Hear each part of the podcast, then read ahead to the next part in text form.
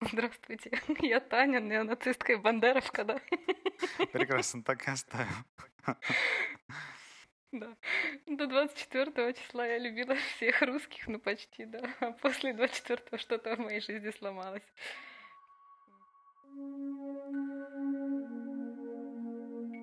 Всем привет, меня зовут Таня, а мне 28 лет.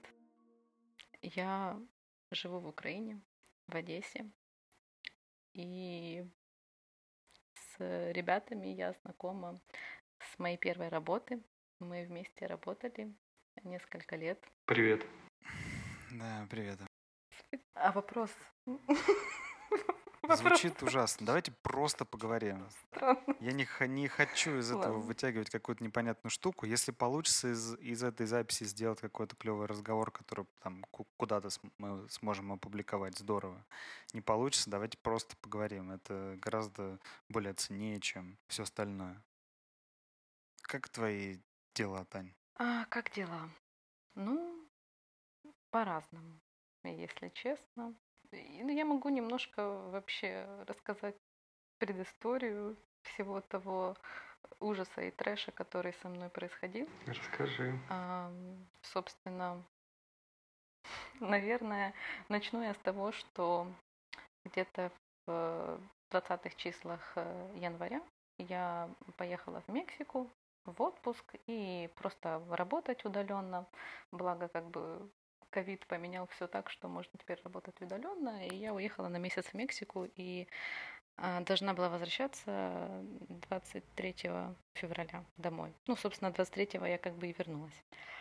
А, вот. И где-то, наверное, числа с 20 мы уже с ребятами сидели на таком откровенном стреме, я бы так сказала, потому что мы постоянно слушали новости, все эти, э, скажу честно, я в Мексике смотрела трехчасовое выступление Путина, да, Э, вот как сейчас помню, как мы его смотрели и говорили, капец, что теперь делать. Э, Потом э, нас обрадовал КЛМ, который отменил нам рейс второй из Амстердама в Киев, а, потому что, ну, они сказали, вот, в 2014 году уже один раз наш самолет э, сбили на территории Крыма, и мы не будем летать над Украиной, сейчас слишком опасная обстановка, при том, что это было еще 20 число. Вот, и стал вопрос, как же добраться домой. Ну, благо, все порешали. Э, KLM Support помог, э, перебронировал нам билеты на украинские авиалинии. Они летали, как бы вывозили всех граждан, потому что там начали сразу и KLM отменять, и Air France, э, и Lufthansa. Ну, короче, все посыпались. Э, И фактически всех с Европы э, вывозили МАУ, И я когда летела, вообще я когда была в Мексике уже там последние, наверное, недели две, у меня почему-то было жесткое ощущение того, что я безумно хочу домой. И я соскучилась. Ну, типа, отпуск, круто, да, Мексика классная страна, там все дела. Но мне так хотелось домой, в Одессу, и, не знаю, Мгм. вот всю ту рутину, которая у меня была, просто вот э, ба- банально соскучилась. Наверное, это был мой первый такой очень длительный выезд э, спустя вот наши командировки в Эквадоре, которые, да, были там по два месяца и больше. Да. И, когда, э, ну, и как бы нам уже перебронили билеты, я помню, еще там созванивалась с коллегами, и они такие говорят, Тань, ну, может, не лети еще в Киев, посиди там где-нибудь в Амстердаме недельку, посмотрим, как обстановка. Я говорю, да не, я хочу домой, я хочу домой. И эпическая теперь будет э, речь. А, Значит, э, я прилетаю в Киев э, 23 февраля в 5 часов вечера. А, Вот. И почему-то снова же у меня жесткое ощущение того, что не хочу оставаться ночевать у друзей в Киеве, э, хочу поехать сразу же в Одессу. И, в общем, в 17.40 я села на автобус, и где-то я доехала в Одессу часа в два ночи. А, Вот. э, И я приехала домой, меня встретил мой друг, э, и в итоге я, пока зашла в квартиру, выпила две таблетки мелатонина, потому что жесткий джетлаг, я устала добираться двое суток, э, фиг знает откуда. Вот, э, и я уснула. Я уснула, и взрывы, которые были 24 числа, я их не слышала, э, но меня разбудил звонок подруги. Э, она мне позвонила где-то в 6.30 утра. Моя подружка из Киева, моя одноклассница. И она мне позвонила и говорит, Тань, ты в курсе, что началась... Я такая, что? А я просто не понимаю, что происходит, потому что я все еще сплю, мой мозг настолько устал, да и физически я устала. И я открываю телефон, захожу в Телеграм и просто начинаю все это читать. И, ну, короче, вот я даже сейчас рассказываю, у меня уже сердце вылетает, потому что передать то чувство страха, которое было, его невозможно передать. И чтобы вы понимали, я после этого, короче, ну, встала и в 7 утра такая думаю, так, я приехала с Мексики, я потратила там все доллары, которые у меня были. У меня дома ни капли налички ни в валюте, ни э, в гривне. А, нет еды вообще, воды нет. Угу. Ну, человек прилетел после месяца отпуска, как бы по медикаментам тоже. И, значит, я прямо в своей плюшевой зимней пижаме а, надела куртку и вышла на улицу. И, наверное, вернулась я домой часа через три, потому что я три часа то стояла в очередь в аптеку, то стояла в очередь в банкомат, снимала гривны. Понятное дело, что доллары я уже нигде не меняла, но я думаю, хотя бы гривны как бы сниму, потому что если завтра навернется банковская система, что же делать, э, как вообще дальше, за что покупать еду. Потом я пошла в супермаркет, тоже отстояла там очередь, купила какое-то Короче, я купила кучу всяких консерв, э, гречки. Ну, в общем, вот знаете, я готовилась какой-то... Ну, точнее, я не то, что готовилась, я четко понимала, вот, все, началась как бы. И было ужасный страх того, что сейчас, короче, вообще будет все ужасно. И потом э, я начала звонить родителям, Э, вот, они мне говорили, вот, Таня, э, приезжай в Николаев, потому что вот Одесса портовый город, э, его сейчас точно разбомбят полностью. А я говорю, пап, я не могу ехать в Николаев, говорю, я боюсь, это, это 150 километров от Одессы, я боюсь ехать по трассе сейчас одна на машине, я боюсь. И Э, я отказалась приехать к родителям. Я сказала, давайте лучше выезжайте. Мы все выезжаем в сторону э, Западной Украины, типа в Ивано-Франковскую область. Там мамины родственники живут. Они говорят, нет. А, и они тоже при этом такие, нет, мы никуда не поедем, мы закроемся в подвале, мы лучше будем здесь в подвале. и вот э, у меня это была такая первая дилемма, когда я не знала, что делать. Ко мне пришла подружка домой и мы с ней были вдвоем, потому что, ну, по одиночку было страшно. Я как сейчас помню, что я ходила все 24 число и просто э, смотрела на свои вещи и думала, так, э, что собирать, что нужно, так, куда мы вообще едем, что, что дальше, что делать.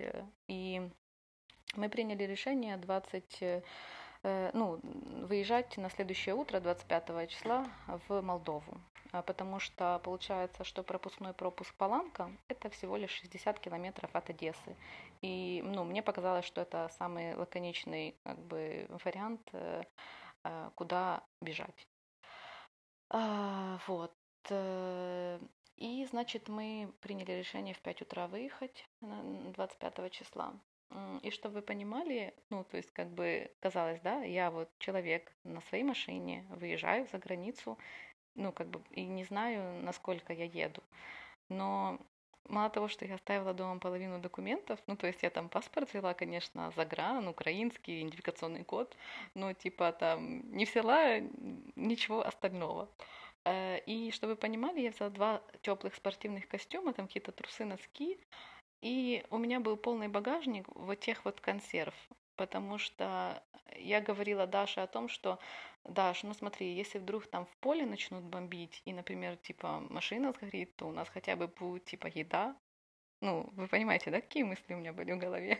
Ну, оно, в принципе, очень логично, находясь в такой ситуации. Звучит крайне логично. Я бы, наверное, рассуждал примерно в таком же ключе. Просто это такой опыт, которого у тебя не было никогда, и ты такой сидишь и думаешь, боже, и не дай бог кому-то вообще из людей переживать такой опыт, потому что вот эти вот все стадии там от отрицания до принятия, они происходят с тобой каждый день. Ты такой вроде типа уже даже спустя, да, 4 месяца, ты такой вроде сидишь, думаешь, так, ну все, нужно там, не знаю, порадоваться жизни, э, там, не знаю, купить себе кофеечек, что-нибудь еще, выйти, подышать воздухом. Потом снова заходишь в Телеграм, видишь новости, и начинается снова злость, ярость, отчаяние, слезы, потом снова злость, потом какое-то тотальное чувство несправедливости, за что. И ты каждый день через это проходишь, и честно, наверное, если бы я не была клиентом своего психотерапевта уже года так три, то, может быть, я бы и поехала кукухой, я не знаю. Э, при том, что... Ну, я дальше расскажу, конечно, всякие штуки, которые происходили со мной. И, значит, э, и мы 25 числа выезжаем рано э, в Молдову с моей подружкой. Я беру еще двоих друзей с кошкой, с собакой. Короче, у меня в машине было пять человек. Кошка и собака. Вот. И мы все едем дружно в Молдову. И э, мы встаем в пробку, которая за 8 километров до пропускного пункта. Казалось бы, всего 8 километров. Ну, чтобы вы понимали, а, из э, двух полос в разные стороны там превратилась как бы одна полоса в, три э, ряда машин. Все нервничают, э, все стоят в очереди. А, и мы так простояли 26 часов.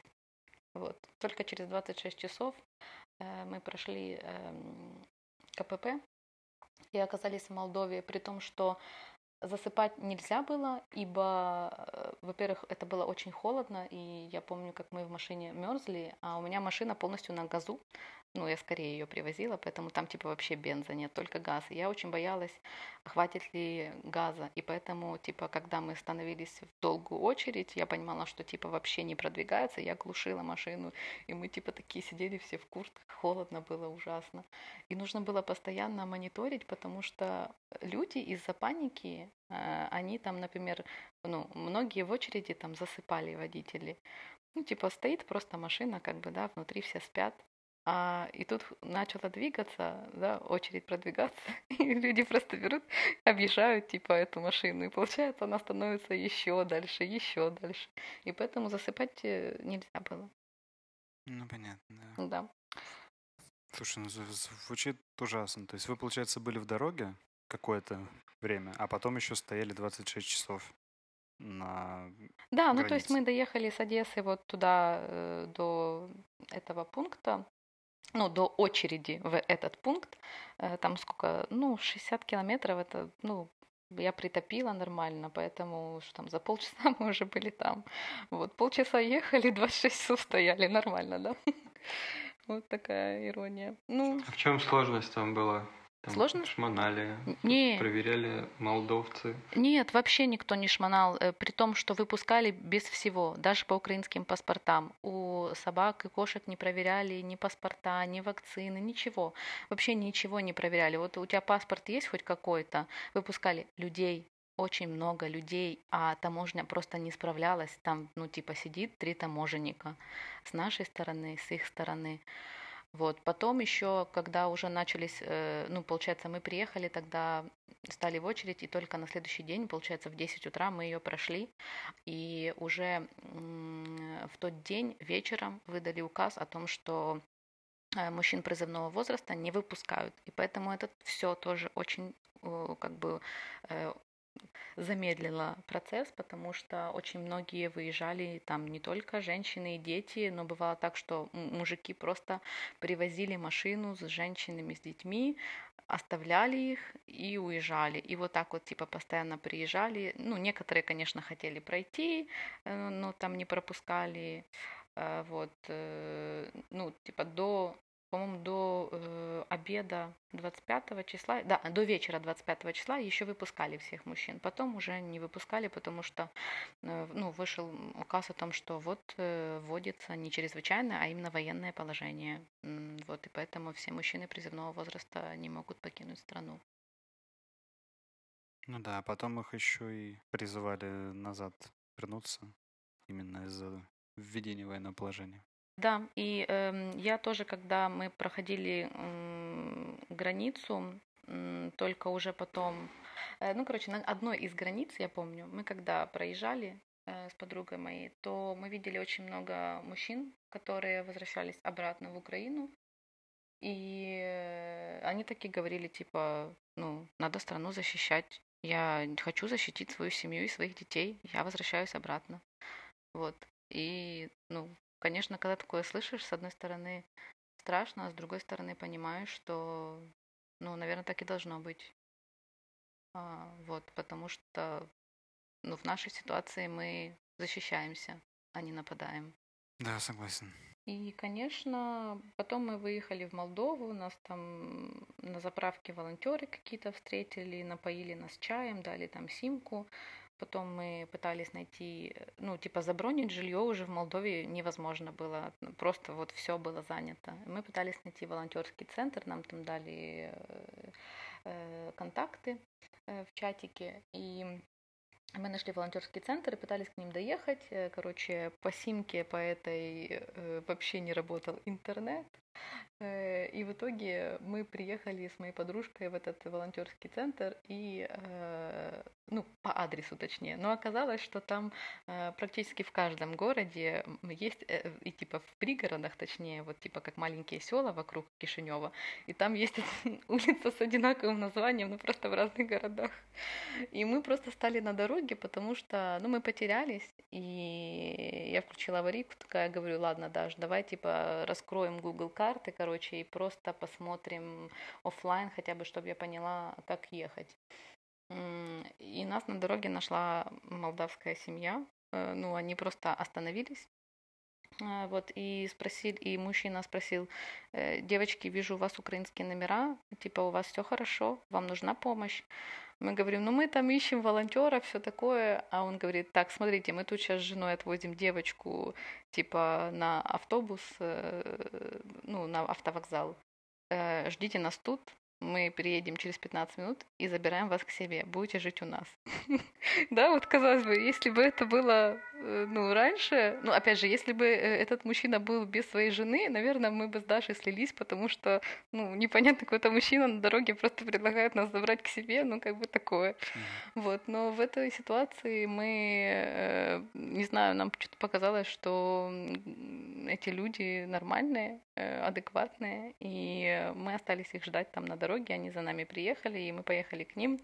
И в итоге мы провели 4 или 5 дней даже у них дома. Я просто не помню, сколько дней точно, потому что за те 5 дней я вообще ни разу даже не вышла на улицу. Я вот так оставила, типа, машину припарковала возле их дома. И вообще я даже не выходила подышать воздухом.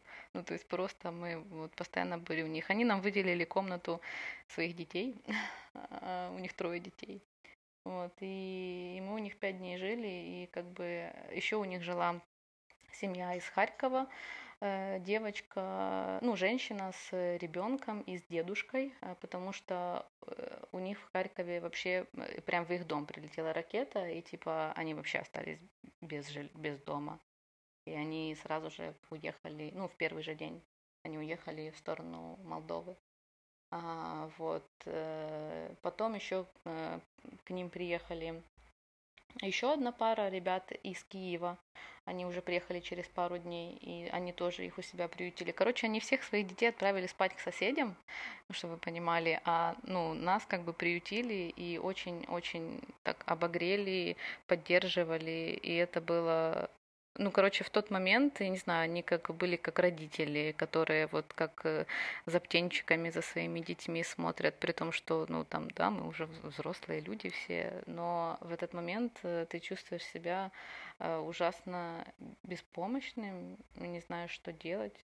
Ну, меня, типа, вообще накрыло, стрессануло ужасно, типа, у меня просто тупо три дня подряд кровь текла с носа, потому что, ну, типа, ты постоянно только плачешь, читаешь новости, нервничаешь. И я помню, что в первые дни войны э, я тупо каждый день по две или по три тысячи гривен перечисляла в э, фонд «Повернись живым».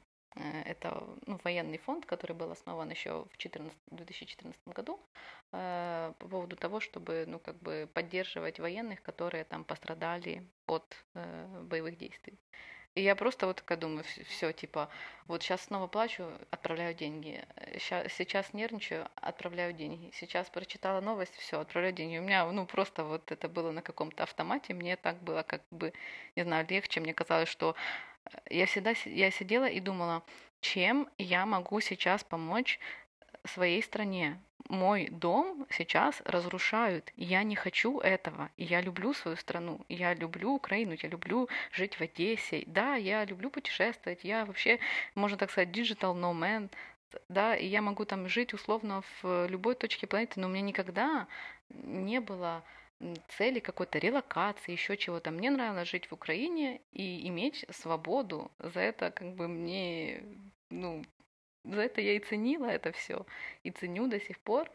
И, и поэтому это, конечно, ну, тебя очень сильно накрывает вот этот вот синдром выжившего, потому что ты начинаешь сидеть и думать, ага, сейчас там ну, условно говоря, не знаю, там кто-то под завалами, у кого-то там дом разбомбило, в кого-то, не знаю, там ракета попала, да, в, в машину и сгорели заживо люди. И, и ты понимаешь, что это мог быть и ты, э, но ты, условно говоря, сейчас в безопасности, и ты начинаешь чувствовать вот эту огромную э, чувство вины э, по поводу того, что с тобой, условно говоря, все хорошо. Э, и, ну, многие люди это почувствовали, на самом деле, типа, одна беда, скажем так. Слушай, а как ты сейчас справляешься с этим чувством вины? Я понимаю, что это очень сложный вопрос, просто я одновременно с этим и понимаю, что когда, ну, я тоже читаю новости и испытываю такое какое-то, типа, знаешь, чувство беспомощности. И абсолютно не понимаю, что с ним можно сделать.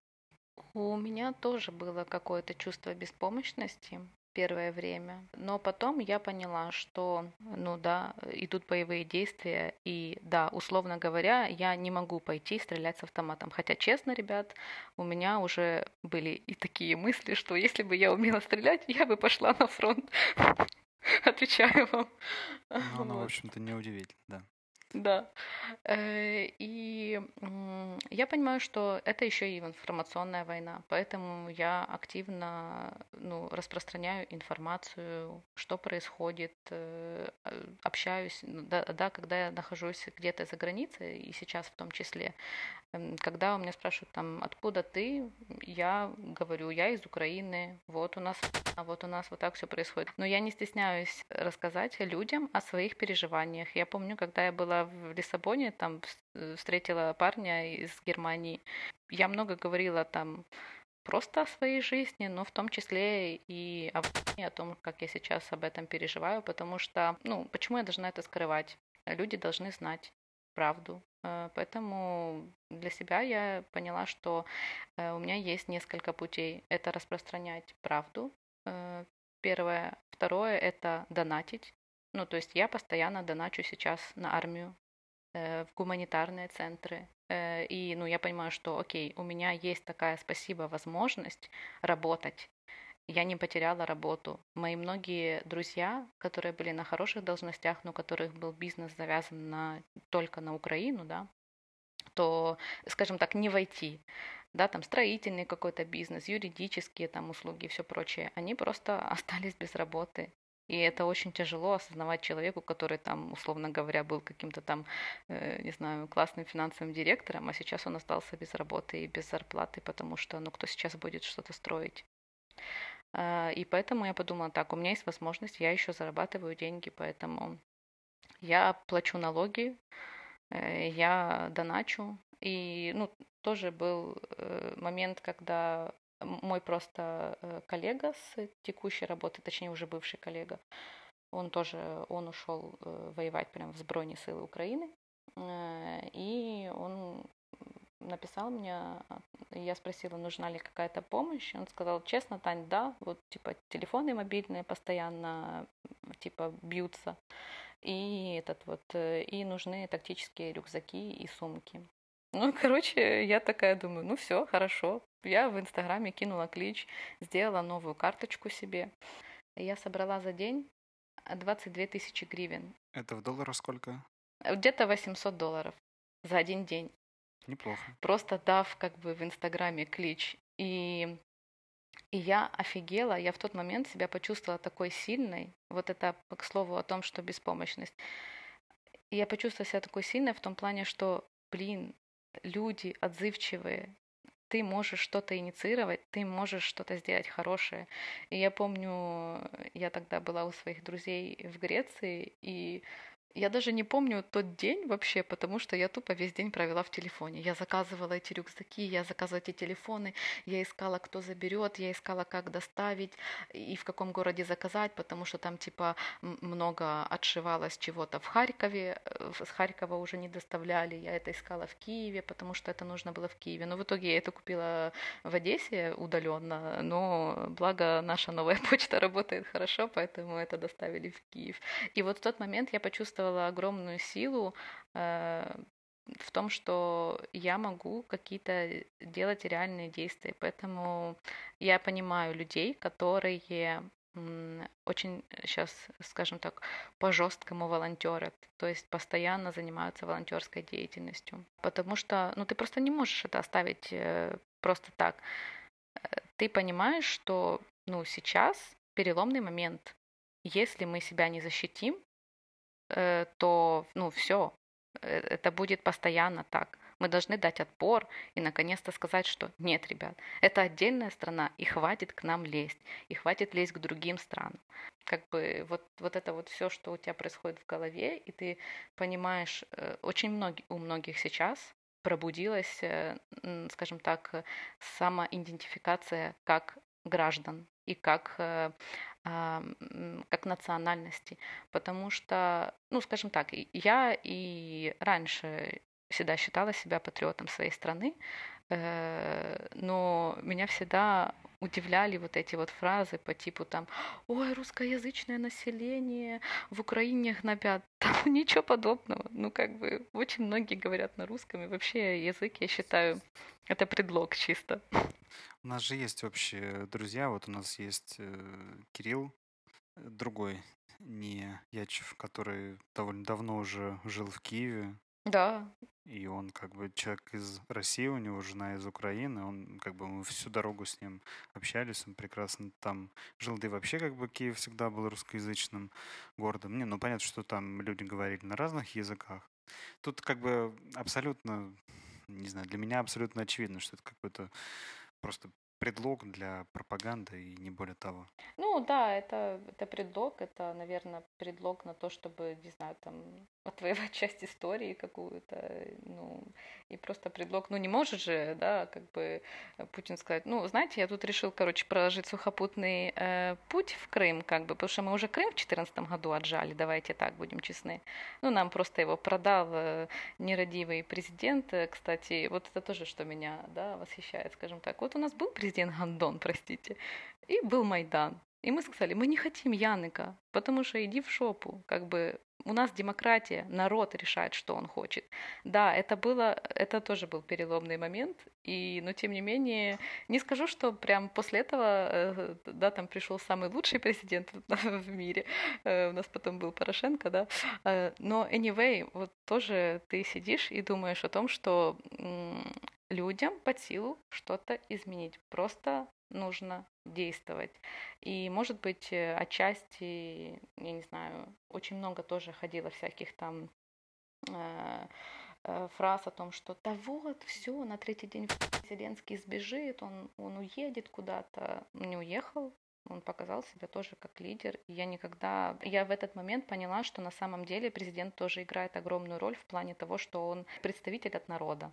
Вот. И понятное дело, что всегда будут срачи о, о политике внутри страны и за пределами страны. Ну, даже я говорю про внутри страны. Э, но э, то, что точно сейчас я вижу, это то, что у нас происходит огромное объединение. И вот э, когда, да, я, вы, вы говорите, типа, давайте представимся, что э, я тогда сказала, типа, привет, я Таня, неонацистка и бандеровка. Я, ну, я никогда себя такой вообще не считала, но вот это вот, когда вешают на тебя клише, и ты такой думаешь, типа, ну ок, если вы считаете так, э, пусть я лучше буду неонацисткой и бандеровкой, но буду бороться за то, чтобы я могла спокойно жить в своей родной стране, в своем родном городе, развиваться, не знаю, там, рожать детей, строить семью, э, планировать, э, мечтать, э, все остальное, ну, я готова за это тоже бороться.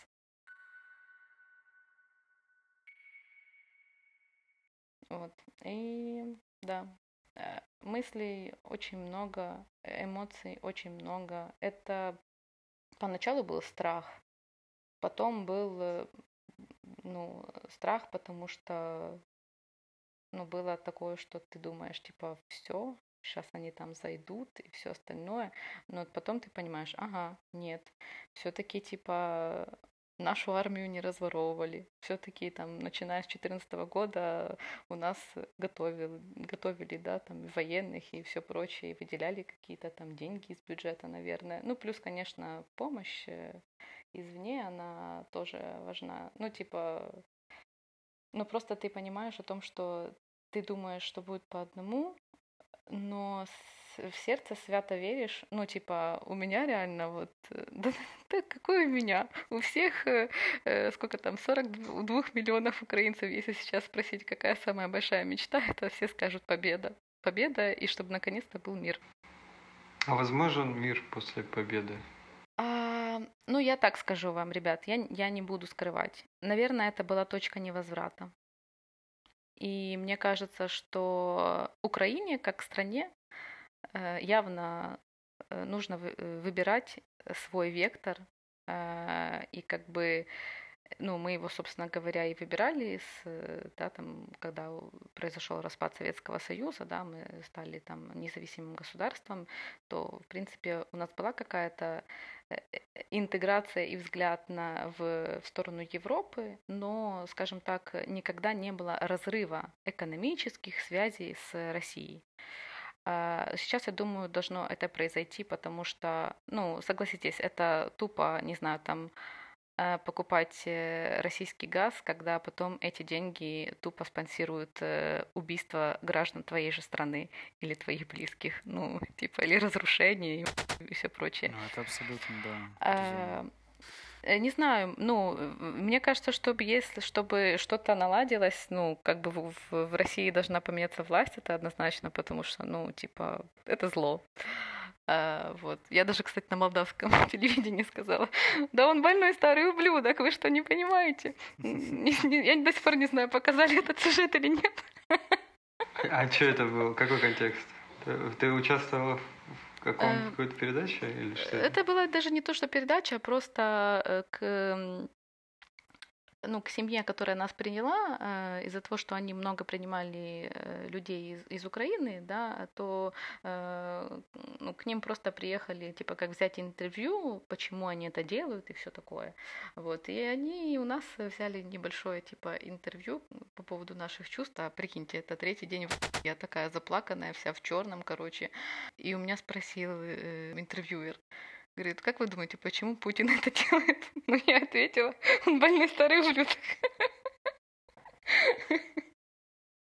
Вообще, в целом, довольно расхожее мнение, если честно. Потому что, вот я не, не знаю, я вот разговариваю тут с, с людьми в Сербии. У меня в зале есть несколько человек э, с разным бэкграундом. Один парень колумбиец, вот, а второй мужчина такой возрастной. Он бывший военный, и он даже в свое время э, повоевал где-то там на Ближнем Востоке на стороне американцев, что, в общем-то, для серба совершенно не свойственно. Mm-hmm. И с одним и с другим произошел такой разговор, ну, примерно очень схожий, в котором они задавали мне вопросы, там, «А, слушать, а я вот посмотрел тут э, документалку на HBO про Навального. А расскажите там, вот, э, расскажи, типа, что ты думаешь? И дальше начинаются вопросы из разряда, а как ты относишься там к текущим ситуациям, значит, и так далее и тому подобное. И, э, в общем, это как бы такие непростые разговоры, но с э, обоими людьми э, эти диалоги закончились тем, что они сказали мне, слушай, ну, мы вообще думали как бы суммарно, что Россию вынудили на это, но как-то не похоже. Вот. А второй еще чувак добавил мне, до общения с тобой, Сергей, я думал, я был русо- русофобом. Вот. Поговорив с тобой, я понял, что, ну, оказывается, в России тоже есть какие-то адекватные люди. Кстати, по поводу адекватных людей добавлю свой тоже комментарий. Так как, э, да, в силу того, что у нас первая работа была в Неткрекере, и вот наш эквадорский проект, он был, э, а, ну, 80%, наверное, ребята, да, из Воронежа, и мы ездили в командировки, и, скажем так, прошли э, огонь и воду, медные трубы, а, то я могу о себе четко сказать, что, например, я могу и в состоянии адекватно реагировать вот на вас, да, на ребят, там, которые тоже писали, мне интересовались, и с которыми просто у меня, в принципе, ну, сложились, да, какие-то э, дружеские отношения, которые там за четыре месяца хотя бы хоть раз написали мне, не знаю, там, Тань, ты вообще как, у тебя все хорошо. Но я скажу честно, что вот когда я где-то за границей, и я слышу там «Hi, I'm from Russia», меня передергивает. Я вся прям вжимаюсь в мышцах, и э, я, не, и я понимаю, что, ну, типа, а, как бы я не знаю этого человека, но мне хочется подойти и сказать, ага, ты платишь налоги в Россию, значит ты спонсор, или, или что ты тут забыл, или еще что-то, потому что, ну, это, ну ты, ты просто не можешь это контролировать, потому что э, у тебя все равно, ну, как бы там ни было, это живая рана, и, э, и вот начинается идентификация людей через э, общность вот эту вот. И, и я понимаю, что э, как бы да, в России есть адекватные люди, которые там против текущей власти, но в то же время ты понимаешь, что там типа да, 75% населения поддерживают и станов... поддерживают Путина, да, и текущую власть, и становится страшно от того, что типа, блин, для такой огромной страны 75% это много. И, ну, я не знаю, вот по поводу того, что Кирилл сказал, э, возможно ли наладить, а, я не могу, наверное, ответить на этот вопрос, потому что, ну, мне кажется, что вот, да, как я общалась с этим маленьким кругом людей, э, то так я и, и буду общаться. Но там, типа, не знаю, ездить, э, ездить в Россию я не хочу. Э, там какой-то, э, даже если я буду там устраиваться на новую работу и, и бизнес будет связан с Россией, и я туда не пойду, ну, это уже дело принципа. Я, я не хочу... Я тоже. Прекрасно тебя понимаю, Тань. Вообще, немного вот странно, что люди, которые уехали, на самом деле, которых ты встречаешь, они, скорее всего, и ничего не поддерживают. Они же для этого и уехали. Но... Вообще не факт. Я поэтому говорю, скорее всего. Многие, многие так поступили. Поэтому вот, все и всех под одну гребенку, это, конечно же... Ну, я то есть не осуждаю, я просто говорю, что если рассуждать, можно и с другой стороны посмотреть, как всегда. Короче, много плоскостей. Я согласна, что это все вот типа, да, палка двух концов, и смотреть под одну гребенку нельзя. И, э, но это вот э, как будто у меня э, ассоциация это сейчас такая, что э, как будто бы тебя сейчас э, ну, спрашивают, вот смотри, вот этот мужик тебя вчера изнасиловал, э, но, но как бы давай вот ты с ним поговоришь, прояснишь ситуацию, и пока эта рана свежа, ты не можешь на него адекватно реагировать, да, э, и поэтому, э, ну, я понимаю, что, что есть э, люди, которые против этого, но я не понимаю, почему большинство населения просто молчит и ничего с этим не делает. Ну, они просто тогда выбирают вот так вот жить под гнетом в цензуре, в условном, я вот это назову, даже рабстве, особенно сейчас. Ну, это как вот, ну, как-то странно. Не знаю, просто у меня, типа, для меня лично э, вопрос свободы, он очень важен. Э, и, ну, если бы меня ограничивали, не знаю, я бы точно пошла с коктейлем Молотова. Если хочешь, я могу попробовать рассказать. Да, мне интересно просто. И правда мне интересно это. Кирилл, ты что-то хотел сказать? Говори, а потом я продолжу. Я хотел сказать, что, ну, Таня, ты же заметила, что большинство людей поддерживает. Вот и все. А все остальные меньшинство заложники ситуации, к сожалению. Сейчас Серега еще пояснит. Идея как бы в чем? Я просто как бы хотел тут поставить некоторые такие вопросы. Вот эм, мы с вами все как бы работаем в программировании, и все так или иначе связано с математикой. Вот мне эм, сейчас непонятно, каким образом происходит это вычисление большинства. Дело в том, что социологические оп- опросы тоже там проводятся по очень там, специальным методикам, и ну, лично как для меня это очень такой большой спорный вопрос. Это качество таких, таких вопросов, которые задают людям.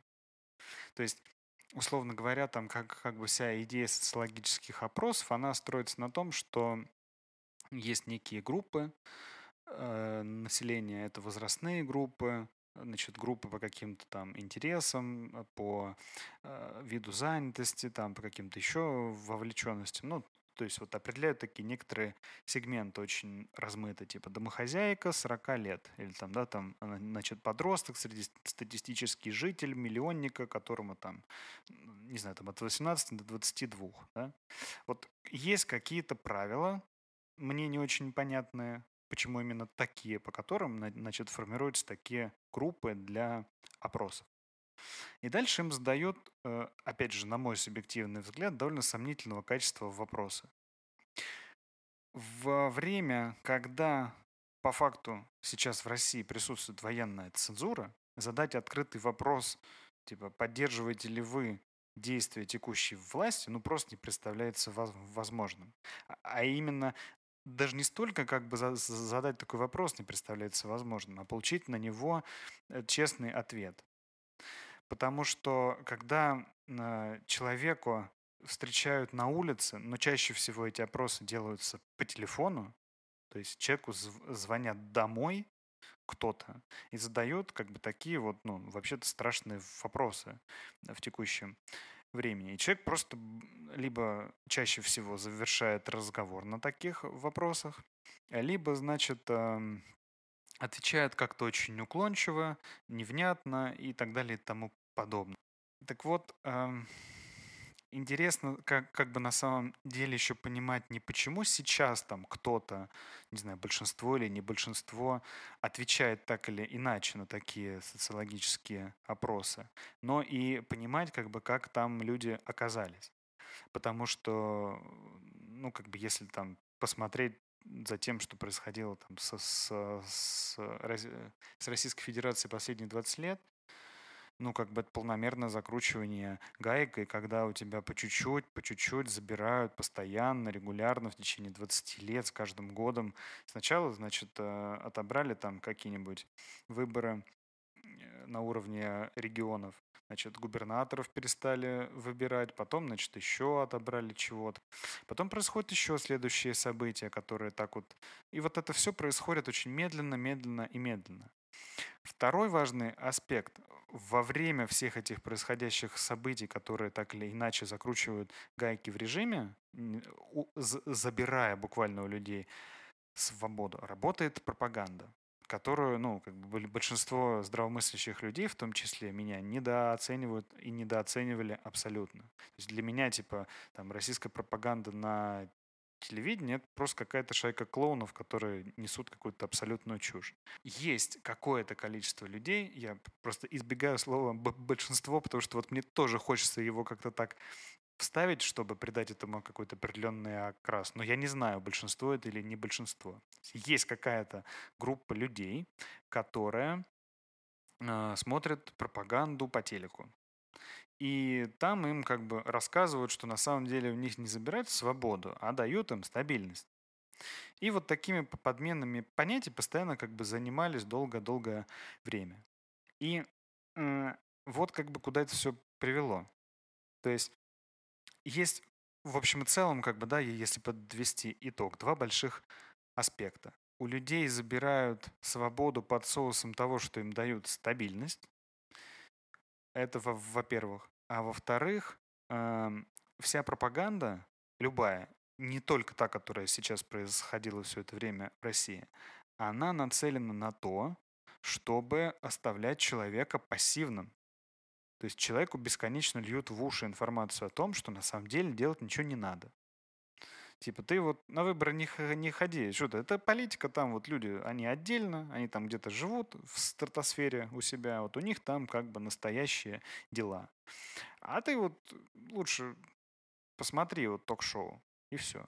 Ну, я так очень, конечно, грубо говорю, но смысл примерно такой. И люди это воспринимают как действительно облегчение. Это же надо разобраться, это надо разобраться в том, кто там у тебя в регионе баллотируется, какие люди, какие партии, что у них за программы, за кого из них пойти проголосовать. Потом, значит, если ты сам хочешь в политику идти, это тоже, то, то есть ну, нужно делать очень много действий, которые на самом деле требуют, э, ну, в первую очередь, взятия ответственности за свою жизнь. То есть, когда я, например, первый раз пошел на выборы, это прям была история. То есть, мне ну, нужно было буквально сесть и разобраться с тем, что происходит у меня э, в городе, в Думе, там, куда, какие партии, какие люди, что у них за программы, и вообще, типа, этим людям доверять можно, нельзя, то есть, на за кого из них конкретно идти голосовать. Вот. А второй момент, это, как, короче, вся вот эта штука про большинство. То есть некоторые социологические опросы, которые чего-то там фиксируют, то есть если бы можно было посмотреть исходники этих данных и как- как-то на них, ну, опираться, а ведь нельзя это все. И это, мне кажется, тоже такая очень скользкая тема, как будто бы каким-то нутром я чувствую, что это тоже часть пропаганды, которая пытается насадить вот эту мысль о том, что на самом деле нас большинство, а вас, свобода мыслящих и желающих жить свободно, мало. Будете выебываться, как бы получите. Ну, вот так. Ну, проблема еще в том, что, скажем так, э, в принципе, вот да, я даже так сидела и думала, получается, вот эти, там же поначалу пускали вообще, ну, типа, э, ну, какие-то, конечно, были элитные э, бригады, э, а пускали еще и молодых пацанов чисто вот как пушечное мясо, скажем так. И ты понимаешь, что получается очень много пошло воевать э, э, молодых э, русских ребят, которые, скажем так, кроме нынешней власти, они даже никого и не знают. Они даже, Да, да, они, получается, всю свою сознательную жизнь постоянно жили в пропаганде, при том, что есть, скажем так, откровенная совсем тупая пропаганда по типу биолаборатории в Украине вы, вы придумали коронавирус, боевые гуси, там еще что-то. Ну, типа, ты, ты даже читаешь и думаешь, господи, что за, что за бред? Ну, реально люди в это верят, а есть такие, которые и верят, скажем так. Есть, да. Ну, а есть как Есть, бы к умная пропаганда, которая как раз вот умная пропаганда, она работает. И и и миллионы денег, э, я думаю, тратились э, на то, чтобы и тратятся на то, чтобы эту пропаганду поддерживать. И, и ты, получается, э, ну, понимаешь, что э, да, если ты раньше жил в каком-то таком, эм, типа, да блин, ну ты вообще айтишница, да, я как бы человек э, мира, я люблю там путешествовать, да, у меня там есть гражданство, но э, скажу честно, раньше я как бы не особо запаривалась вопросами политики. Да, я ходила всегда на президентские выборы, я ходила на выборы мэра, э, да, там областные вот эти все, я перед этим знакомилась, но у меня не было такого, что меня всегда даже удивляло, почему каждый раз там дома, типа какое-то, не знаю, там очередное, не знаю, застолье, еще что-то, приходят какие-то папины взрослые друзья и начинаются темы про политику. Я думаю, ну неужели нельзя обсудить что-то другое? А сейчас я понимаю, что, наверное, э, ну, взрослого человека, да, там, э, который э, адекватный, который эм, да, не с уровнем IQ там ниже плинтуса, он должен понимать, что вообще происходит в мире, что происходит внутри его страны. У него должна быть четкая его гражданская позиция,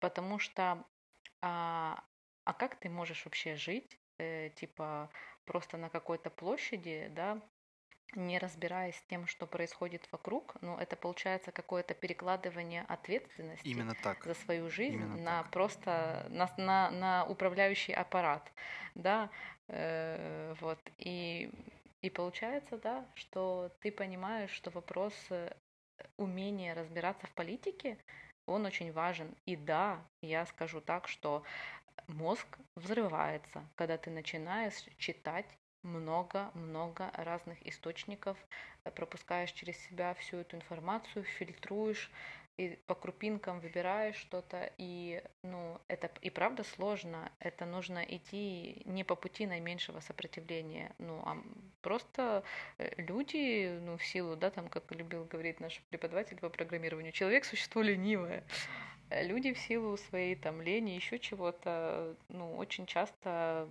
любят просто, ну, типа, не запариваться, э, там, либо избегать этой темы. А, ну, я и тоже, скажем так, э, я же говорю, всегда считала, что я, типа, ну, как бы особо вне политики, но когда происходит вот такой переломный момент, э, то ты сразу начинаешь как бы... Ну, я всегда, скажем так, интересовалась там и историей, да, страны, там, мировой историей и прочим, ну, то есть как бы я понимала, что мне интересны все эти там процессы, как это все происходит, но э, когда вот случается такое событие, которое потрясает твою психику настолько, и ты понимаешь, что нет, ну, я обязан. Это, это мой долг как человека перед самим собой начать разбираться э, и делать выбор. И иметь четкую позицию. Не, не размытую, там, типа, ну, э, я не знаю. Не все так однозначно. И прочее.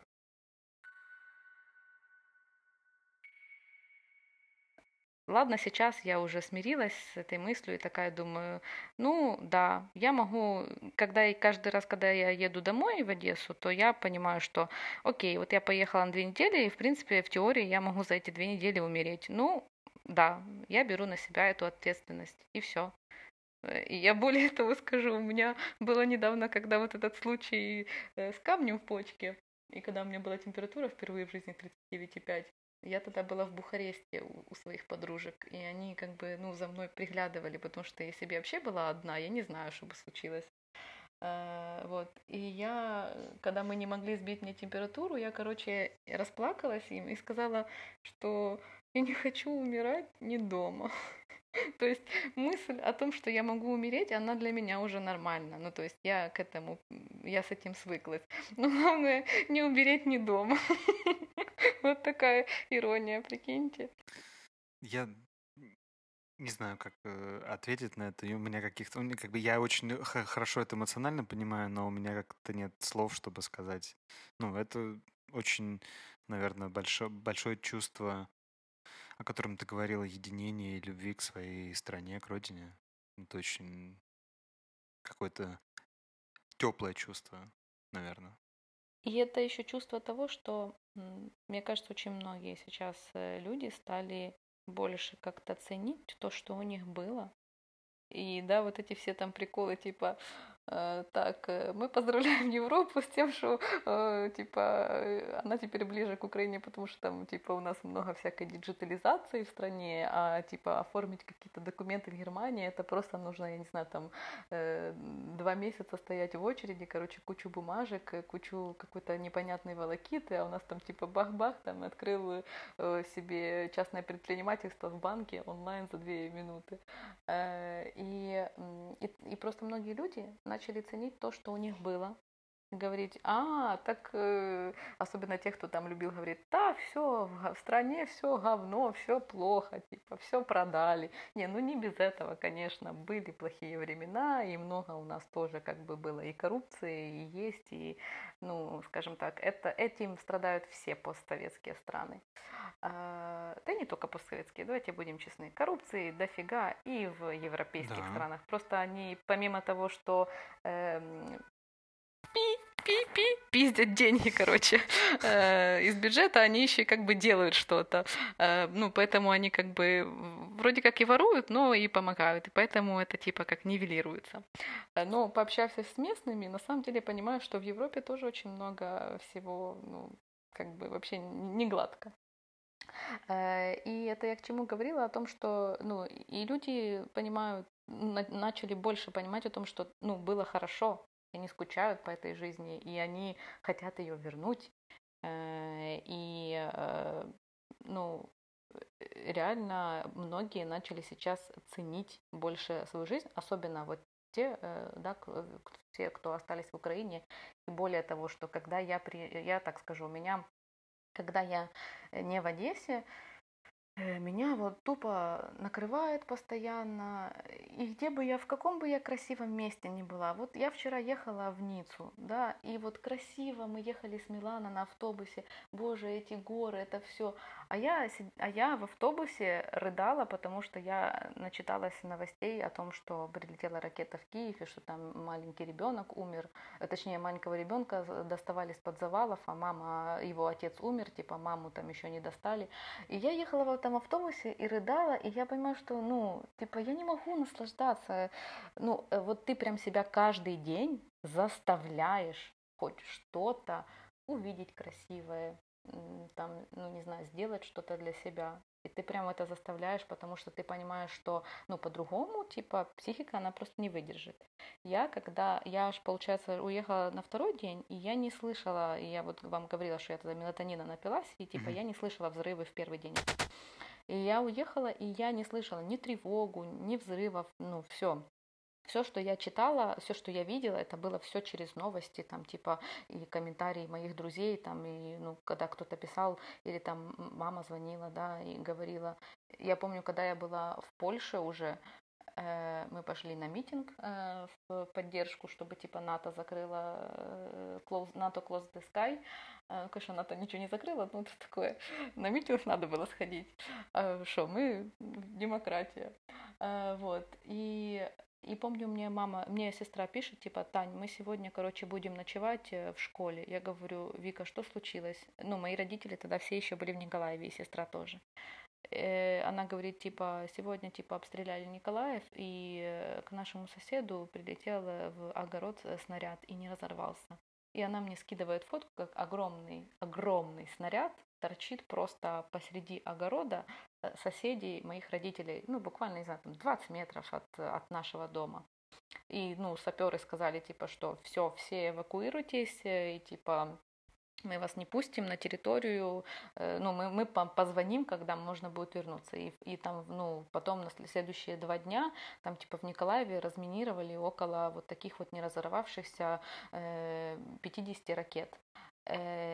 И вот, ну, это было страшно. Я очень переживала за родителей. И э, потом, когда Николаев начали сильно обстреливать, я постоянно им звонила и говорила, уезжайте, уезжайте, уезжайте. Ну, в итоге мои родители уехали в Ивано-Франковскую область. Но э, мама сейчас вернулась обратно в Николаев, э, потому что там, типа, соседи отказались кормить нашего алабая. Э, и поэтому мама сейчас в Николаеве, и она говорит, ну, она говорит, Тань, ну, город просто не узнать. Просто вот э, постоянные артобстрелы со всего чего угодно, кассетные снаряды, э, земля, ямы, э, разрушенные дома, и это при том, что, ну, как бы это даже не уровень того, что происходит, происходило, например, там в Мариуполе, или там то, что сейчас происходит э, на Востоке, что там вообще тупо как бы стирают города в, в песок, там просто ничего не остается. И, и ты вот это каждый день стремаешься и переживаешь. Э, и я помню первый раз, э, я, почему я приехала в Одессу, потому что я очень хотела сильно увидеть родителей, и они тогда как раз все-таки решили уехать. И, они, и мы договорились, что мы, у нас будет место встречи в Одессе, и я поехала в Одессу на Пасху, когда была Пасха 24 апреля. И я э, утром пошла встретиться со своей подругой, потому что тоже за ней соскучилась, и я заказала типа там в, в, э, в этом вот в пекарне э, красивые пасочки, э, вот, и как раз забирала пасочки в пекарне. И мы и тут я стою в пекарне э, в очереди, и у нас есть приложение такое мобильное «Е-тревога». Э, и там постоянно, если начинается воздушная тревога, потому что не всегда во всех частях города слышно сирену, э, то типа вот это мобильное приложение начинает звук сирены издавать и, ну, и просит типа, пожалуйста, пройдите в укрытие. Это воздушная тревога. И начинает у меня звенеть эта тревога, хотя в центре города тоже было слышно, начинается на улице тревога, в этом приложении тревога. Я такая думаю, а, а это на тот момент была моя первая воздушная тревога в жизни. Я такая думаю, так, ага, ну, люди дальше стоят в очереди. Нет, ну, я сейчас заберу пасочки, я как бы не зря сюда приехала. И я забрала эти пасочки, э, пошла к подружке в машину, она такая говорит, типа, я говорю, Карин, там тревога воздушная, что надо делать? Она говорит, типа, да ладно, ну, типа, не, ну мы, конечно, можем куда-то пойти, говорит, но мы сейчас в центре, где мы тут э, спрячемся, говорю, можем максимум, типа, разве что поехать к моему брату, типа, ой, к, э, к мужу ее э, сестры, вот, э, к мужу ее сестры, типа, поехать в банк, там есть, типа, нормальное, как бы, бомбоубежище, ну, типа, современное, не такое, что завалит, и ты потом, как бы, там тебя никто не достанет, ну, типа, как минус второй этаж, где хранятся обычно банковские ячейки. А, и, короче, я говорю, ну хорошо, давай, если что, поедем туда. Она говорит, ну только, типа, давай еще мои пасочки заберем. И мы пошли в другую пекарню, и тут просто над головой я слышу свист, очень сильный свист ракеты, а потом два взрыва. И э, это эхо, оно рас, расходилось так, что мне вообще казалось, что это прилетело в морской порт где-то, и мне казалось, что это прям вот над нашими головами. И э, такую панику, которую я ощутила тогда, это было ужасно. И мы просто с Кариной бегом побежали в машину и просто по газам и поехали в этот банк. И когда мы выехали на дорогу, у нас там есть в Одессе такая, ну, типа, широкая дорога, улица Краснова называется. И мы едем по Краснова, и, и мы видим дым, валящий э, вот с жилых домов, э, типа в, в стороне э, Таирова. Таирова это тоже центр в Одессе, так называется. Ну, типа как, э, не знаю, райончик, район в Одессе, типа Таирова. Вот. И мы просто переглядываемся, она просто тапку в пол, мы приезжаем в этот банк, э, мы, мы сидим в это, на этом минус втором этаже, и мне было очень страшно. И она говорит, Тань, честно говорит, типа, ну да, вот тут э, типа в первый день войны бомбили, потом в Одессе на, на 9 апреля э, нефтеперерабатывающий завод типа бомбанули. Э, и говорит, ну это сейчас э, вот впервые такое, что типа ПВО, это противовоздушная оборона, не справилась и не сбила ракету, потому что тревоги каждый день по, по 10 ракет выпускают сейчас в сторону Одессы, это стабильно, но просто есть противовоздушная оборона, которая эти ракеты сбивает, и они разрываются прямо в, угу. в этом. Не долетают до города, да. Да, не долетают, или над городом взрываются, но высоко. И в тот вечер, э, ну, когда уже закончилась тревога, потом мы узнали, что попали в жилой дом в Тирос, что там, там умерла Э, умерли люди, младенец вообще маленький. Ну, короче, это было для меня таким стрессом. И я сидела и думала, боже, на кой черт я вообще приехала в эту Одессу? Нет, все, я не, я не могу тут находиться. И тогда э, э в, тот, в ту ночь было еще три воздушных тревоги. Я живу на 15 этаже. Э, ну, родители уже ко мне приехали тогда в гости. И всю ночь я их будила, и, и когда началась воздушная тревога, я говорю, так, все, мы идем в паркинг. И ты просто, у тебя вот рюкзак, это называется у нас тревожная вализа. Э, у тебя рюкзак, где там документы, паспорта, не знаю, там ноутбук, деньги, грубо говоря. И вот просто я типа, э, начинается тревога, э, а я просто ту ночь вообще не спала. Вот я просто не спала. У меня всю ночь вылетало сердце из груди, и у меня был, была такая паническая атака, что я просто дышать не могла. И каждый раз, когда начиналась тревога, я просто такая, так, все, спускаемся в паркинг. И ты вот это с 15 этажа спускаешься на минус второй этаж в паркинг, конечно же, не на лифте, на лифте нельзя. И ты понимаешь, что надо спускаться в паркинг, потому что ну, никто вообще не застрахован.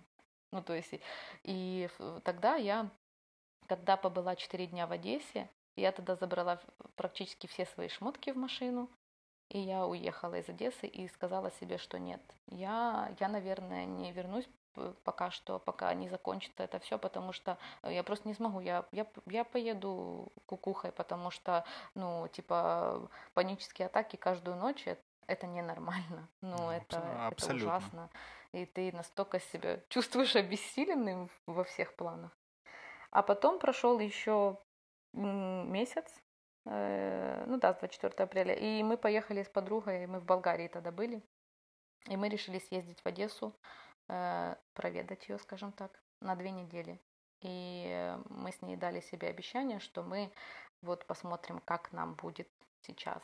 И в тот раз, когда я приезжала в Одессу, я уже понимала, что такое воздушная тревога. Я понимала, что там нужно идти в паркинг или чаще всего, когда там что-то прилетает серьезное, то обычно оно сразу ты слышишь взрыв и, короче, потом начинает только там ПВО еще работать. Ну, короче, по звуку можешь определить, что это летит, какая ракета. Я уже отвечаю, да. И ты понимаешь, ага, это звук ПВО. Ну, я много слышал таких историй, да. Это звук ПВО э, сейчас, значит, все окей. А вот это был звук ракеты. Вот это плохо, надо спускаться в паркинг. И как бы я побыла две недели в Одессе, и я понимала, что вообще, да, ракеты бомбят, но дома мне настолько вот легче на душе, что честно, я готова жить, э, не знаю, там Э, я готова жить в Одессе, бегать постоянно в паркингах э, и смириться с мыслью о том, что каждый день я могу умереть, но я просто я не могу, я уже не хочу вот это скитаться как бомжара, я себя чувствую каким-то бомжом, который просто вот скитается где-то и никак не может приткнуться. И вроде все тебе помогают, и все такие сочувственные, но тебе все, что тебе хочется, это, это домой. И это чувство, конечно, оно кидает. Э, потому что вот эта вот тоска такая жуткая, она э, тяжело переживается. А дома, а дома ты себе спишь хотя бы в своей кроватке. Вот. Дома ты все равно находишься в своей привычной как бы рутине и стараешься. И дома ты вот как раз наоборот, типа, чувствуешь, что ты как будто бы что-то контролируешь, хотя ничего ты не контролируешь, вообще ничего. Э, вот, и тебе кажется, что так, ну, ну, типа, наверное, может, мне не суждено все-таки умереть от ракеты, может, все-таки суждено дожить до старости. Ну, вот какие-то такие мысли появляются. Слушай, очень здорово, что ты об этом рассказала. Это было Э, как бы я хотел задать этот вопрос, почему ты снова возвращаешься, но ты и так все рассказала. Я только хотел добавить, что ты вот очень клево описал это чувство. Ну, почему ты возвращаешься? Потому что я тут столкнулся с э, таким непониманием. Ну, в общем, у меня был разговор с, с человеком, который говорит, типа, ну, а что вот э, у меня вот, значит, знакомый человек там из Украины, вот он все время ездит, у него там в Инстаграме то одна страна, то другая, все время в Западной Европе. Типа, клево. У человека есть возможности путешествовать. И я ему говорю, слушай, ну, он же путешествует не потому, что он хочет, а потому что ему пока некуда возвращаться. Да, и будем честны, что... Ну, или страшно. Да. Э, скажем так, когда у нас с 2019 года ну, сделали безвиз э, с Европейским Союзом, то типа, come on, я могла купить билет из Одессы и полететь в Берлин просто на выходные. Э, и типа и там съездить э, в Киев и оттуда улететь э, куда угодно, тоже там в Европу. И ну, эта свобода путешествовать, она была всегда, но сейчас это не путешествие, это ты просто бежишь от... И, а некоторым вообще некуда вернуться потому что, да, там ракета попала в их дом. Да. А, а некоторые настолько сильно боятся, что, ну, может, это просто у меня, да, произошло вот какое-то такое, что, ну, опять же, я тоже прошла через эту паническую атаку. И потом я уже снова, скажем так, э, дала себе снова время, ладно, давай поедем, все-таки еще раз проверим. А кто-то вот один раз это пережил и такие, ну нафиг, нет, я туда больше не поеду. И я не осуждаю никого, ну типа, я понимаю людей, которые остаются дома, я понимаю людей, которые уезжают, я понимаю людей, которые сейчас возвращаются, потому что они уже устали скитаться. Э, и я понимаю людей, которые например, сказали, что нет, я не вернусь там до победы, да, типа я не хочу, или там, допустим, мам, которые вывезли своих детей, типа я понимаю, что, например, если бы у меня был ребенок, я бы, наверное, тоже не возвращалась в Украину, потому что ты тут взрослый, еле вывозишь это все, а прикиньте, вот так ломать психику ребенку, например, Ну, да, вообще что он будет постоянно слышать взрывы, тревоги, ракеты, еще что-то, ну, это, это неправильно, так не должно быть. И ну, это вообще самое страшное, что, что может вообще случиться. И э, ну, я думаю, что этот опыт, э, если можно как-то смягчить и сделать так, чтобы ребенок его не проживал, то лучше его ограничить от этого.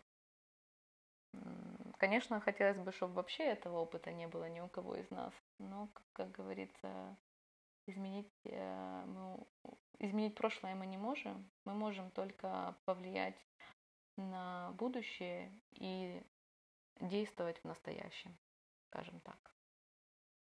Да, действительно. Слушай, я хотел еще такой вопрос задать. Ну, я, на- а, я надеюсь, что я вас не сильно вогнала в какую-то депрессию. Не-не-не, все хорошо. Это, скажите, я еще не расплакалась. Я вообще хотел изначально, когда вот мы разговаривали в чате, как-то тебе сказать, что мы можем остановить этот разговор в любой момент, там, если вдруг тебе будет как-то тяжело или еще чего-то, но ну, просто чтобы для тебя это было комфортно.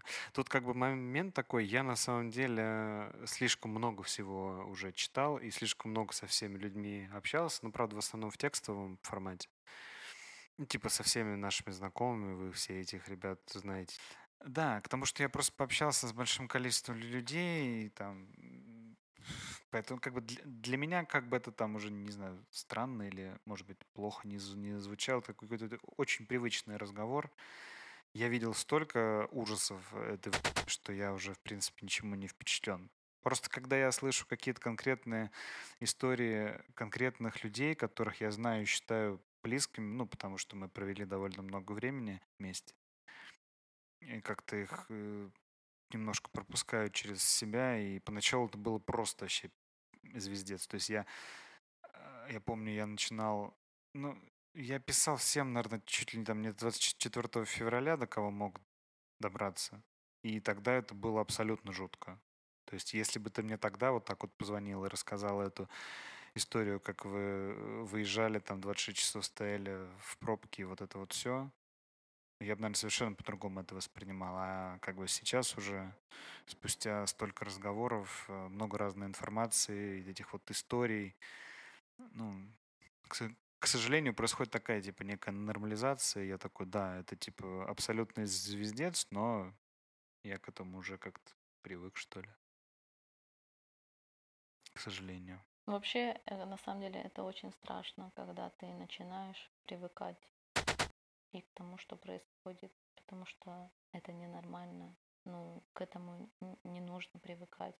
Но ты понимаешь, что на фоне всего этого ужаса э, ну, твоя психика просто не выдерживает, и таким образом ну, происходят просто какие-то защитные психические механизмы, и ты понимаешь, что нужно возвращаться в какую-то свою рутину, нужно что-то делать, нужно прийти в себя, потому что, ну, если, хотя ты и так об этом 24, ну, я, по крайней мере, вообще не на долю секунды, ладно, бывало па- две, два момента, там, когда я забыла, что, а потом такая, типа, стояла, ждала такси, э, и с моря видела, как запускали ракеты, и потом началась воздушная тревога. А до этого за пять минут я до этого, типа, пила лимонад и такая думала, боже, как же хорошо, вроде как будто и нет. И ты вроде бы, ну, и, а потом ты слышишь истории людей, э, да, э, и это это вообще все вот эти ужасы. И я помню, как я плакала из-за Бучи, из-за Ирпеня. Я помню, как я плакала из-за Мариуполя. Я помню, как я плакала из-за Николаева, из-за Одессы, из-за Киева. И вообще из-за Харькова, когда подружка нам рассказывала, что она ну, две недели жила тупо в метро, потому что там постоянно обстреливали. И, и ты просто вот э, и по факту, да, слава богу, что с моими самыми близкими людьми все хорошо, и они, ну, как бы не пострадали физически, да, морально пострадали абсолютно все, потому что меня тоже очень ну, убивает то, что да, почему там мой 64-летний отец э, с проблемами со здоровьем должен жить сейчас э, фиг знает откуда, э, далеко от дома и вообще, ну, скажем так, не, не у себя дома и вот находиться в той ситуации, в которой он находится, да, и не иметь возможности поехать домой. Э, и, и ты когда э, все вот это вот э, ну, пропускаешь через себя э, истории других людей и вот это вот и все эти новости, то вот эта вся боль, она становится как будто уже и твоей. И поэтому я прекрасно понимаю, о чем ты говоришь, э, потому что э, ну, ты просто я просто даже, я даже, ну, я не хочу это произносить вслух, ну, как бы я скажу, но э, я даже не представляю вообще, что бы было бы со мной, если бы это, не дай Боже, случилось с кем-то из моего супер близкого окружения. Ну, я, я не знаю. Я вот за свою реакцию вообще прям вот максимально не ручаюсь, что было бы со мной. Ну, это понятно абсолютно на всех уровнях и на эмоциональном, и на каком-то рациональном. Это вот, кстати, к вопросу, который Кирилл задавал, типа, а можно ли помириться? Тут, мне кажется, такой вот как раз ответ очень у всех персональный. Там, если человек, который... Э, ну, в, в общем, как бы так это сформулировать. Короче, все зависит, наверное, от глубины психологической травмы.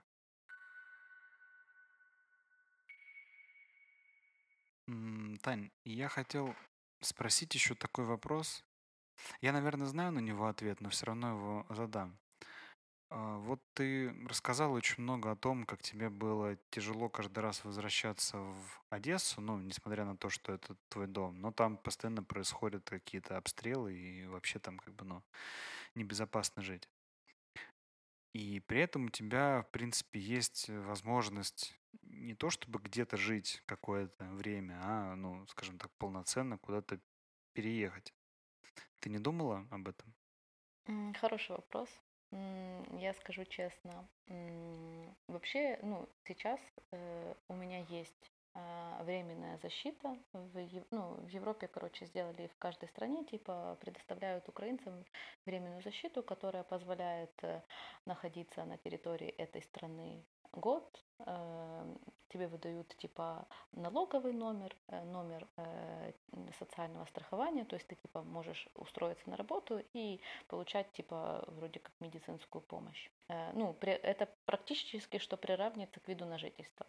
Я получила такой temporary protection статус в Португалии, когда туда поехала на две недели, потому что, ну, я понимала, что мне хоть где-то нужно получить, Э, ибо э, я ограничена только 90 днями в 180 по нашему соглашению с шенгенской зоной, mm-hmm. ну, с украинским паспортом. И я подумала, ну ладно, наверное, если что, поеду пожить в Португалию, и то у меня был выбор между Португалией и Грецией только по одной причине, потому что там очень много моих знакомых и ну, частично друзей, которые туда уехали. Я не хотела уезжать куда-то в страну, где я вообще буду одна. Вот в этот момент э, я вообще, в принципе, такой человек, что могу там собрать рюкзак и одна куда-то поехать. Вообще мне компания и не нужна. Но в этот момент ты не хочешь э, оставаться совсем один. Но я отвечу на твой вопрос. Я вот должна была сейчас ехать на машине э, из Болгарии в Португалию со всеми теми своими вещами, которые я забрала еще на Пасху. Полная машина вещей, как бы вроде все, что нужно для жизни, и вроде документы я уже оформила, и мне там э, э, мои друзья предложили с ними пожить первые два месяца, типа, ну, как бы вместе э, пополам там снимать квартиру. А, и я не смогла этого сделать. Э, я расскажу несколько причин. Первое – это то, что о том я уже говорила, о том, что у меня никогда в планах не было релокации. Э, и мне нравится жить в Украине э, и просто иметь возможность там путешествовать. Но мне нравится развиваться в своей стране и как специалист, да, ну то есть э, по факту, да, у меня э, компания американско-украинская, вообще это был украинский стартап, который, ну типа, э, нашли спонсирование в Америке. И, ну, как бы, да, то, даже то, что я там сейчас работаю в компании, у которой корни украинские, типа, меня, ну, как бы, тешит. Там зарплату я получаю в гривне.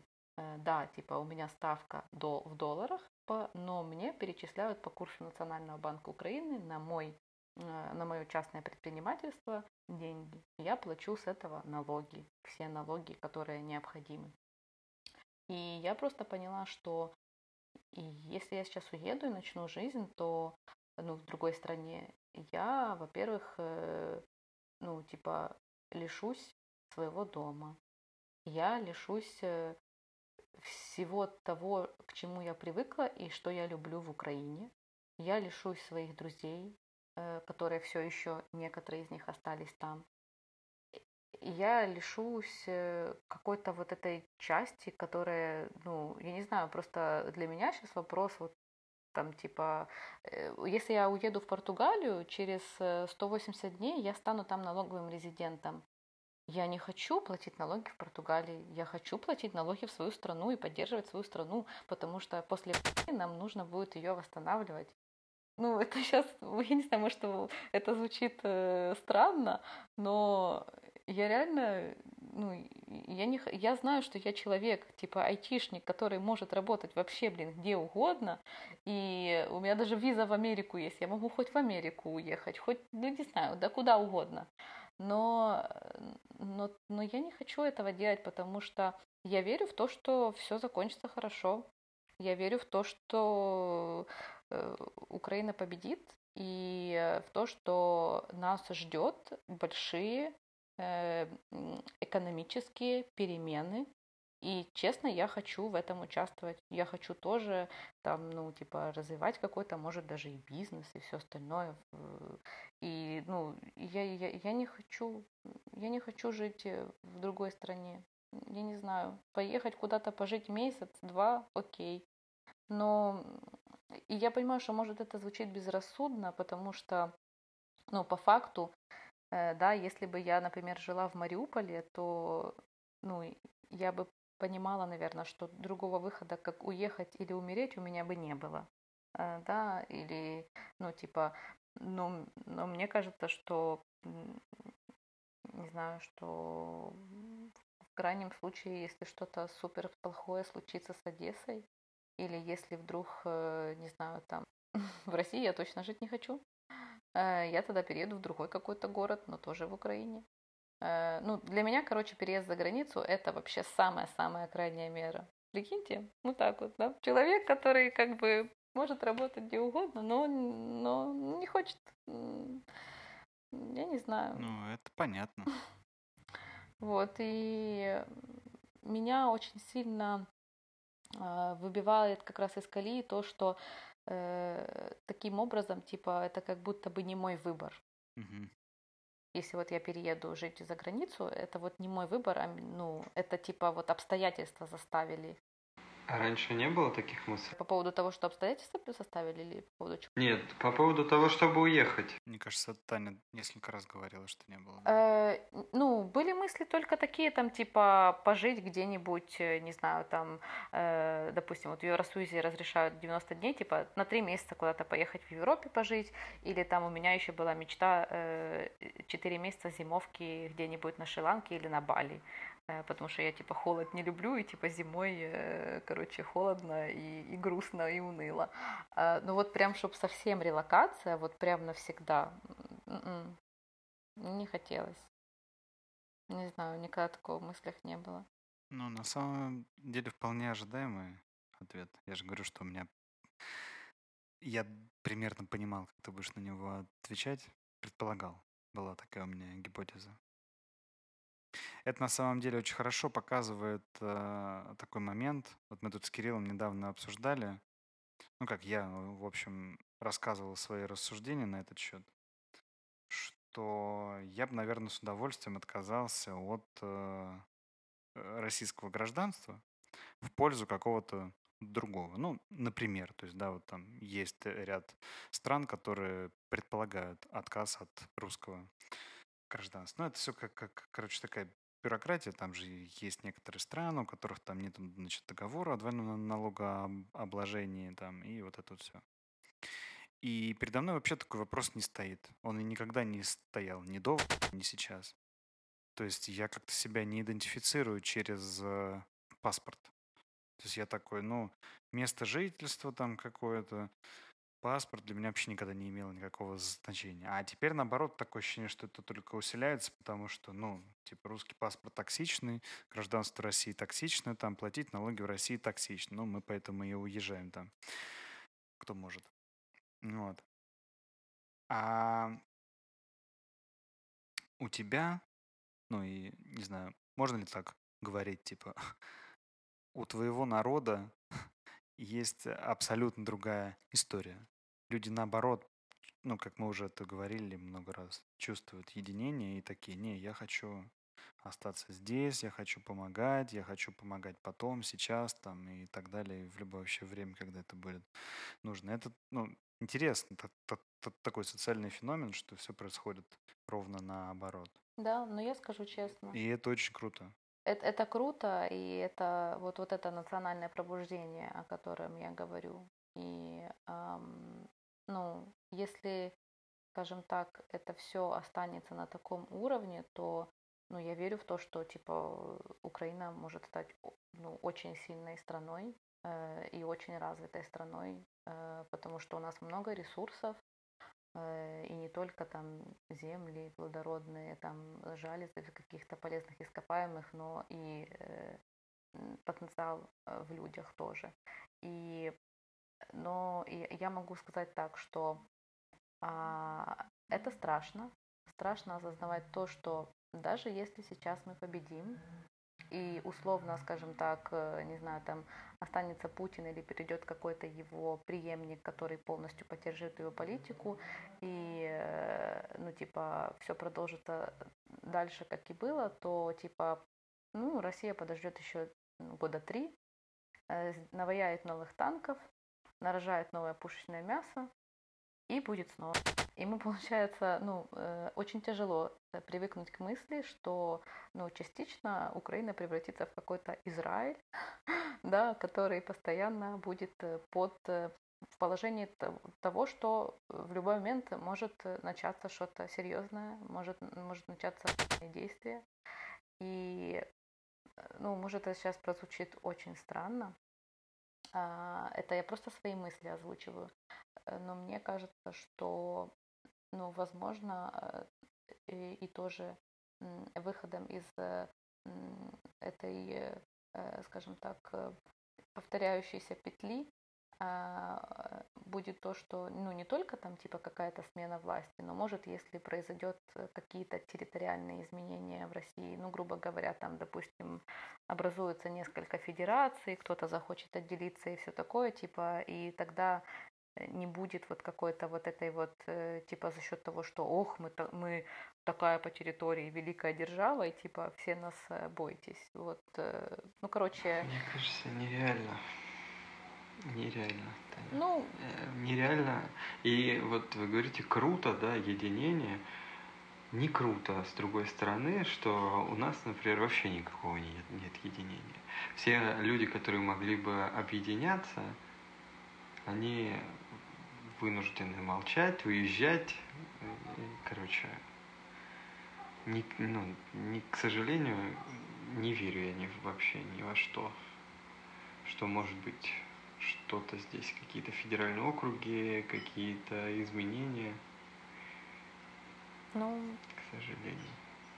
Ну, вообще это довольно распространенная теория в либеральных кругах. Ну, скажем так, в окололиберальных э, кругах социологов. Это довольно, и, ну, как, как бы сейчас, да, там все, что удерживает Россию, это просто там некий какой-то, не знаю, там условно юридический статус.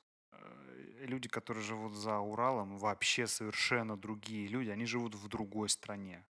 У них вообще другая экономика, у них вообще там другие свои какие-то э, народности, значит, э, быт, э, какая-то история, то есть там живут буквально другие люди. Короче, Россия как большая страна, это какие-то имперские замашки, что «У, вот мы тут сейчас соединим всех. Люди разные. И всем как бы друг на друга насрать. Это как это, это очень э, забавно, что, да, типа страна большая, там, да, вот этот знаменитый мем, что в Москве задаем, задаем только славянам. А, а, а, а люди такие же абсолютно русские. Вот. И то, что там происходит, например, вот посмотреть, как происходят какие-то митинги локальные в том же центральном Черноземе, где мы живем, где все вот люди такие аполитичные, им как бы абсолютно на все насрать, потому что они не привыкли брать ответственность за свою жизнь. Посмотреть, что происходило там в 18 или каком, в 19 году в Хабаровске. Потому что там люди живут совершенно по-другому. Потому что сибиряки помогают все друг, друг другу, и у них там просто иначе невозможно выжить. И они абсолютно другие, ну, как бы там, это, не знаю, странно не прозвучало, ментально. Они свободные люди. Ну, хочется просто жить своей жизнью, вот, вот отдельной своей жизнью, коммуницировать, э, да, с остальными, э, но иметь э, свой... Это вот, это вот как в семье, в семье, не знаю, вот у вас есть какие-то семейные традиции, ценности, да, вы не против, конечно, ну, в гости пригласить соседей, там, но, не знаю, там, если соседи придут вам, типа, э, это вот, э, не знаю, разобьют дверь, расхерачат все в вашей квартире, ну, типа, ты такой будешь думать, э, ну, как как-то что-то мне не очень комфортно с этими соседями. И, и вот как-то вот происходит то, что украинцы объединились, да, и то, что сейчас Э, происходит и сколько людей волонтерят, сколько людей защищают, сколько, э, да, родину, сколько э, воюют там или в какой-то территориальной обороне, люди вообще, которые там, скажем так, э, некоторые там добровольцы, которые, ну не знаю, там типа айтишники, строители, там, ну, без военных, то ну, ты просто типа понимаешь, на что ты идешь, потому что ты просто защищаешь свой вот этот дом, очаг, свою семью, да, которую ты ценишь и бережешь, и ты не хочешь, э, ты не хочешь ее лишиться. И по факту другого выбора нет. Только, только бороться, получается. Потому что если ты все отпустишь по течению, то это не тот вариант, когда нужно все отпускать по течению. Ну, то тогда просто придет все, ну, конец. Мне бы очень хотелось разобраться, когда мы в России все упустили по течению. Ну, честно, я так скажу, так как я вот, да, э, знаю и вас, там, и не, ну, есть у меня знакомые, да, э, и, и, можно так сказать, э, люди, которые мне не безразличны, да, в России. И мне бы, честно, тоже искренне хотелось, чтобы у вас в стране тоже все было хорошо, и, и была и свобода, и демократия, и какой-то экономический рост, и, э, и, и чтобы люди не, не были заложниками ситуации, чтобы им тоже не приходилось уезжать, и чтобы они имели право выбирать там и правительство, и чтобы э, и, и чтобы ну, не было такого, что просто типа ну, государство делает, что хочет, и типа людей бьет на улице, вторгается в соседние государства. Ну, просто потому что им так хочется. А смотрите, мы такие крутые, у нас ядерное оружие есть. Ну, типа, ну, я наоборот, ну, типа, хотелось бы, чтобы тоже у вас все было хорошо. И вот, ну, для меня это какой-то сюр, типа, в 21 веке ну, когда нужно думать о том, как, не знаю, космос осваивать, нужно думать о проблемах экологии, нужно думать там о каких-то, не знаю, там новых открытиях, а мы возвращаемся к какому-то типа 18 веку и просто все друг с другом пиздимся и убиваем, и это кровь, и смерть, и разрушение. Ну, это ужасно. Это ужасно. Я не знаю, ну... Да, это ужасно. Очень жаль, что им не интересно бороздить просторы космоса или осваивать новые технологии.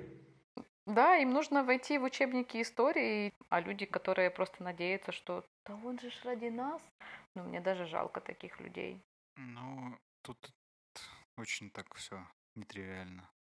Но не, не, в целом, конечно, это абсолютно тривиально. Я все пытаюсь какую-то найти, эм, как бы так правильно сказать, я все пытаюсь оправдать то, что, короче, не все люди дегенераты. Ну, а те, кто оправдывают это и поддерживают, абсолютно. Я тут даже не знаю, как с ними разговаривать. Тогда не все люди дегенераты. Ты зачем? И это личная ответственность каждого не стать деге- дегенератом. Это, да. А,